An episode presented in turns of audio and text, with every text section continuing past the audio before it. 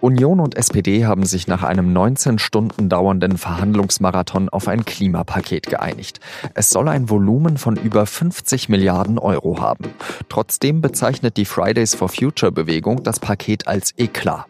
Welches Bild die GroKo abgibt, bespreche ich gleich mit Hauptstadtkorrespondent Stefan Braun. Sie hören auf den Punkt mit Jean-Marie Magro. Los geht's nach der Werbung.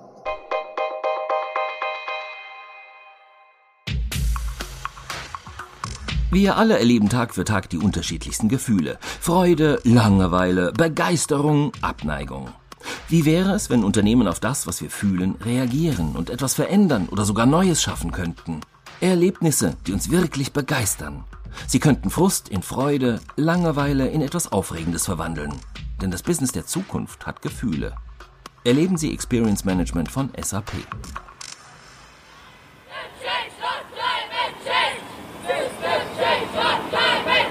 25.000 Menschen in München, 45.000 in Hamburg und über 80.000 in Berlin.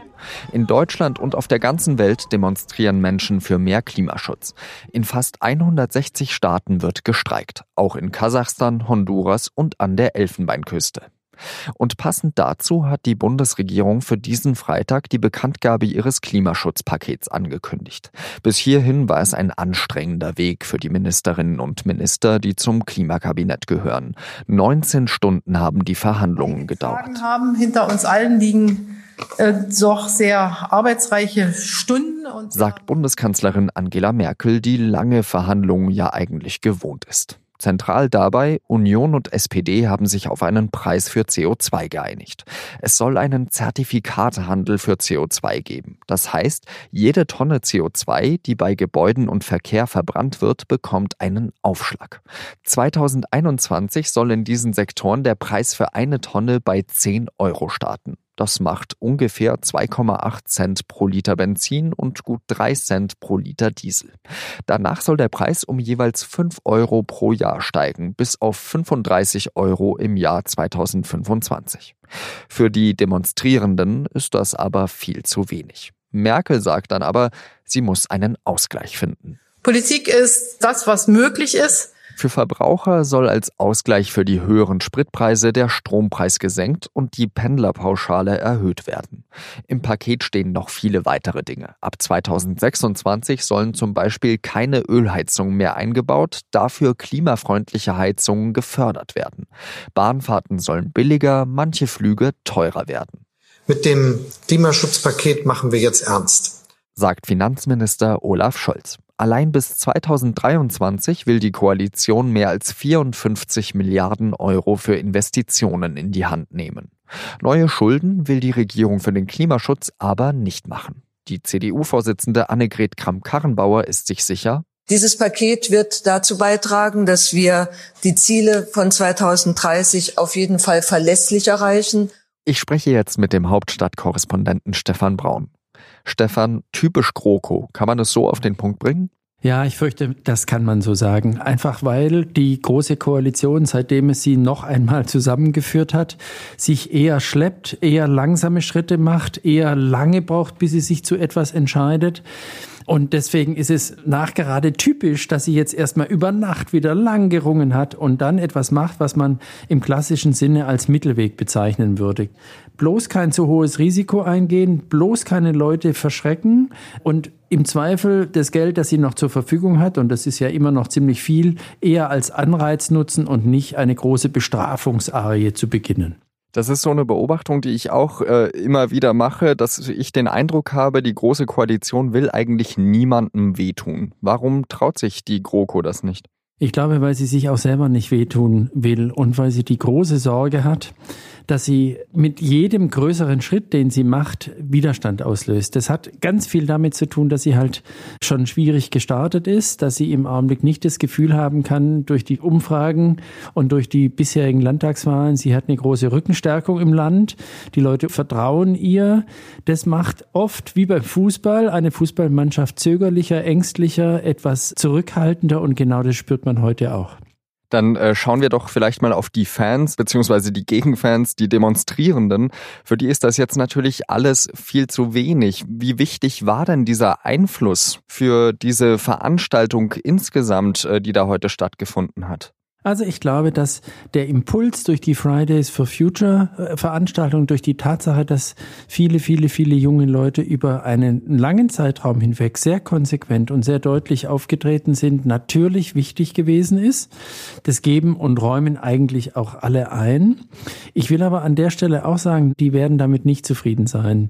Denen möchte ich aber sozusagen entgegenhalten. Politik ist dann doch oft nicht das, was jetzt zuallererst und am allerschnellsten möglich ist, sondern es ist halt in so einer Situation schon eine Abwägungsfrage, was mache ich mit denen, die einfach mal ein kleines Häuschen haben, eine Ölheizung haben, die vielleicht ein altes Auto fahren und jetzt irgendwie dauernd in den Zeitungen lesen, sie sollen alles neu kaufen. Die können das nicht mit links machen. Da hat diese Koalition durchaus, solange sie offenbar noch das Geld hat, große Vorschläge gemacht. Also zum Beispiel fast die Hälfte einer neuen Ölheizung durch den Staat zu finanzieren, ist ein riesiger Schritt und ist wahrscheinlich als Botschaft für diese Leute erstmal viel effektiver als jetzt irgendwie die große Überschrift CO2-Bepreisung steigt rapide. Das macht den Leuten, insbesondere diesen Leuten, Angst.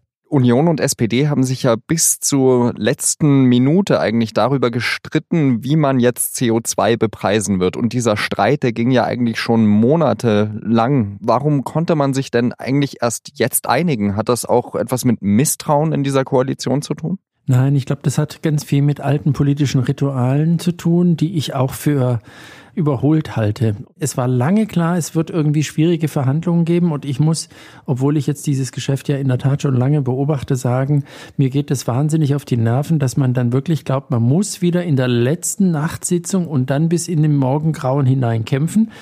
Ich hätte mir als Prioritätensetzung bei diesem Thema, von dem alle hier gesagt haben, es ist eine Menschheitsaufgabe, so Frau Merkel, es braucht einen Marshallplan, so Herr Söder, oder es muss ein ganz großer Wurf werden, so Herr Scholz. Ich hätte mir die Priorität gewünscht, dass Sie schon in den letzten drei Tagen zusammengesessen wären und das Ding nicht heute Nachmittag mit quietschenden Reifen präsentiert hätten, sondern heute Vormittag ausgeruht und wohl überlegt. Aber wenn Merkel das jetzt eben als Menschheitsaufgabe betrachtet, ist es dann nicht eigenartig, dass man dann trotzdem an der schwarzen Null zum Beispiel festhält? Ich halte das auch für einen Fetisch, diese schwarze Null, aber ich bin jetzt mal vorsichtig. Ich finde erstmal in Ordnung, dass Sie eine bestimmte Größenordnung genannt haben, dass Sie jetzt einen Korridor formulieren, dass Sie mit der Bepreisung von CO2 klein anfangen. Also wir werden das an der Zapfsäule oder auch beim Kauf von Öl zunächst wahrscheinlich nicht wahnsinnig merken. Und gleichzeitig ist jetzt mal vollkommen klar, diese Richtung ist jetzt festgelegt. Der Preis wird kontinuierlich steigen. Macht's schneller, dann werdet ihr die großen Preissprünge nicht mehr zu spüren bekommen. Also da würde ich immer mal verteidigen wollen. Klimarettung ist wichtig, aber ich finde eigentlich ganz wichtig, dass man dann nicht dauernd solche Ziele auch so gegeneinander stellt, dass man das eine aufgeben muss, um das andere zu erreichen. Vielleicht wird man das irgendwann müssen. Aber das Wichtigste würde ich jetzt auch sagen, bei all meiner Kritik, ist, dass sie auf der Spur sind. Und dann würde ich diese Diskussion um die schwarze Null erstmal als vorsichtig ausgedrückt sekundär erachten. Das war Stefan Braun in Berlin. Vielen Dank für diese Einschätzung. Gerne. Und jetzt noch weitere Nachrichten. Eigentlich sollten im Deutschen Bundestag 598 Abgeordnete sitzen. Doch gerade sind es 709. So viele wie noch nie. Das kommt durch die vielen Überhang- und Ausgleichsmandate zustande. Jetzt haben über 100 Staatsrechtler Bundestagspräsident Schäuble in einem Brief aufgefordert, damit Schluss zu machen. Das Parlament sei viel zu groß. Die Professoren fordern, dass das Bundeswahlgesetz unverzüglich vereinfacht werden sollte. Bisher konnten sich die Parteien auf keinen Vorschlag einigen. Auch ein Kompromissvorschlag von Wolfgang Schäuble fiel im Bundestag durch. Am Donnerstag ist Renate Künast vor Gericht mit dem Versuch gescheitert, gegen Beschimpfungen im Netz vorzugehen. Unbekannte hatten Künast im Netz sehr stark beleidigt mit Ausdrücken, die ich hier nicht wiedergeben will. Das Landgericht Berlin hat aber entschieden, dass solche Kommentare, Zitat, keine Diffamierung und damit keine Beleidigungen darstellen würden. Mehrere Politiker, darunter Künasts Parteifreundin Katrin Göring-Eckardt und Linksparteichefin Katja Kipping, sind über das Urteil entsetzt. Es ist eine unfassbare Geschichte, die Rainer Stadler auf der Seite 3 an diesem Wochenende aufgeschrieben hat. Er hat einen Mann getroffen, der 22 Mal ohne Führerschein am Steuer erwischt wurde. Und beim 23. Mal flieht er vor der Polizei und fährt als Geisterfahrer eine Frau tot. Sie lesen die Geschichte in der SZ am Wochenende mit Digital-Abo schon an diesem Freitag ab 19 Uhr. Das war auf den Punkt. Redaktionsschluss war 16 Uhr.